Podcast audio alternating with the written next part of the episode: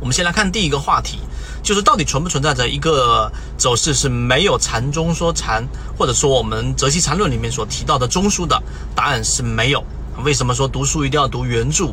因为任何一个个股的走势，那就是上涨、下跌、上涨，或者是下跌、上涨、下跌，那么它都一定会形成一个我们所说的中枢。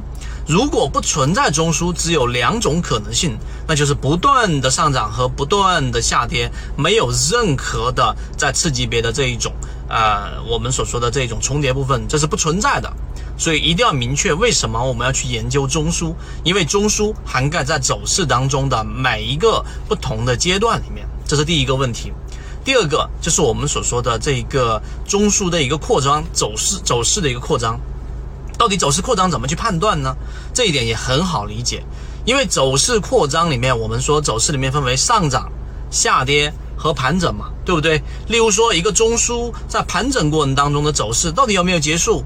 以及一只个股在上涨过程当中的走势，它到底有没有结束，对吧？相反呢，下跌有没有结束的关键在什么地方？首先我们要有一个明确的定义。第三点，我们要明白，我们所说的走势和我们所说的盘整，它里面的这个趋势和盘整有一个很明显的差异，就是盘整里面只包含着一个我们所说的缠中说禅的这个中枢，只包含一个。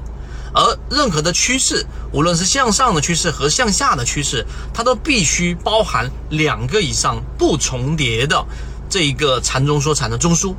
这一点啊，一定要明确。也就是说，当一只个股连续性上涨的时候呢，它可以是一个上涨的趋势。那么这个趋势呢，它就是不断不断的形成新的不重叠的中枢。这个定义很好明确。所以，当一个趋势在不断延展的过程上当中上涨，什么时候结束啊？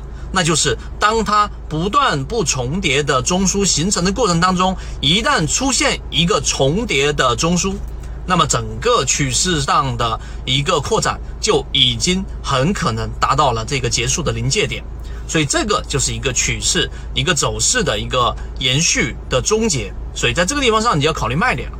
好，相反的，我们来说一个震荡，一个震荡的它的整个。走势过程当中，什么时候这个震荡有可能结束了呢？也就是当它记住同级别同向的缠中说缠中枢形成了两个不重叠的这一个中枢的时候，就代表它已经形成了一个趋势了，整个盘整就已经结束了。你认真去思考后面我所讲的这一段，那基本上对于你去什么时候介入、什么时候卖出、什么时候等待，会有一个很好的启发。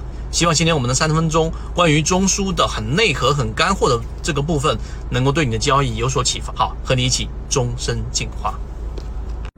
如果对于这个模型有兴趣，想更深入的了解这个模型对于自己的交易是不是有启发，可以直接添加我的朋友圈 MACD 七幺二。